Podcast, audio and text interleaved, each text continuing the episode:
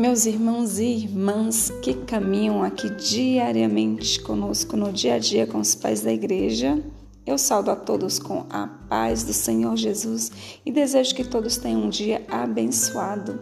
E hoje é 2 de março de 2022 e o título do nosso devocional é Os Nomes de Jesus, do pai da igreja Orígenes, com fundamento na Epístola de Paulo aos Filipenses, capítulo 2, do 9 ao 11, que diz pelo que também Deus o exaltou sobremaneira.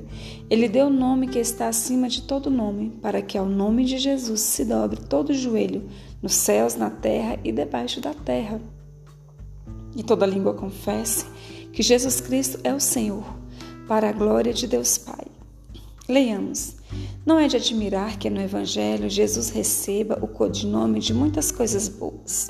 Se observarmos os nomes pelos quais o Filho de Deus é chamado, compreenderemos quantas dessas coisas boas ele é.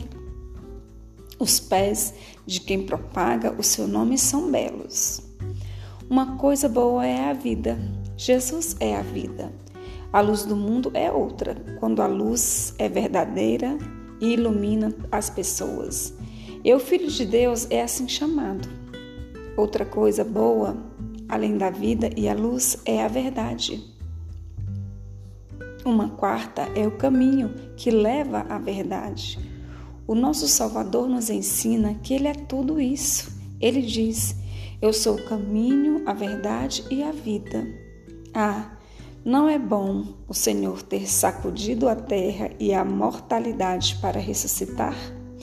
E obtivemos do Senhor o benefício de Ele ser a ressurreição.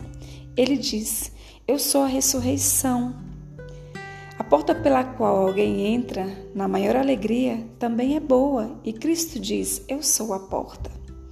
Não podemos negligenciar a menção à palavra, que é o Deus, o Pai de todos, porque isso não é menos do que qualquer das outras coisas. Por isso, felizes são aqueles que aceitam essas boas coisas e as recebem de quem anuncia as suas bênçãos, daqueles cujos pés são belos. Que o Senhor nos abençoe, meus irmãos, em nome de Jesus.